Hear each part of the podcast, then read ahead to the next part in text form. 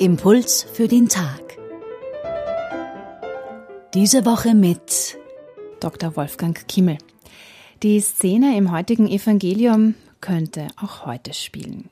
Jesus ist mit den Jüngern länger unterwegs und im Laufe des Tages kommen sie drauf, dass sie zu wenig Essen dabei haben.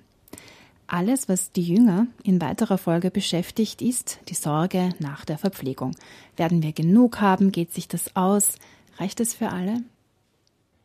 Erst kommt das Fressen, dann kommt die Moral, heißt es in Bert Brechts Dreigroschenoper. Ich finde, er hat recht. Nur ein einziges Brot hatten die zwölf gestandenen Männer als Proviant für die Tagesreise mit dabei. Na super. Und wer ist schuld? Hey Petrus, hast du nicht gesagt, du checkst das Essen? In den Krisen der Pandemie und der Energieverknappung haben wir gelernt, wieder mehr vom Staat zu erwarten. Sind die Impfdosen endlich da? Corona-Hilfe schon am Konto? Ist der Energiebonus eh schon ausgezahlt? Ich kann dieses Denken verstehen und ich bin dankbar, in einem Sozialstaat leben zu dürfen, wo für uns gesorgt wird, wenn Not ist. Aber das ist nicht alles. Es gibt nämlich noch eine andere Not, und die drückt oft noch mehr. Es ist die Not meines dement gewordenen Ex-Chefs, die Not meiner krebskranken Schulfreundin, es ist die Not meiner total überforderten, alleinerziehenden Nachbarin.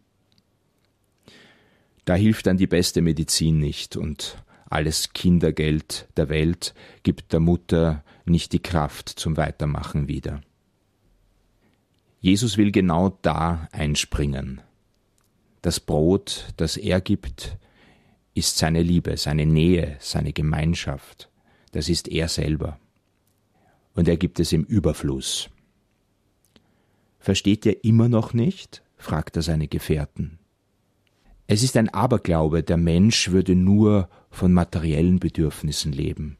Vielmehr erniedrigt das ihn, es macht ihn zu einer Sache. Auch der totale Versorgungsstaat kann nicht geben, was jeder Mensch braucht. Liebevolle Zuwendung. Erst kommt das Fressen, dann kommt die Moral, sagt Brecht.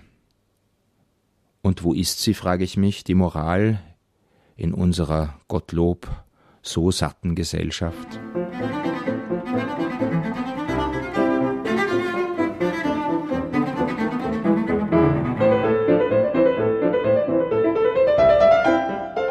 Das war der Impuls für den Tag von Wolfgang Kimmel. Er ist Theologe und Priester und als solcher in der Gemeinde Neugründung Sankt am Wiener Ippenplatz tätig.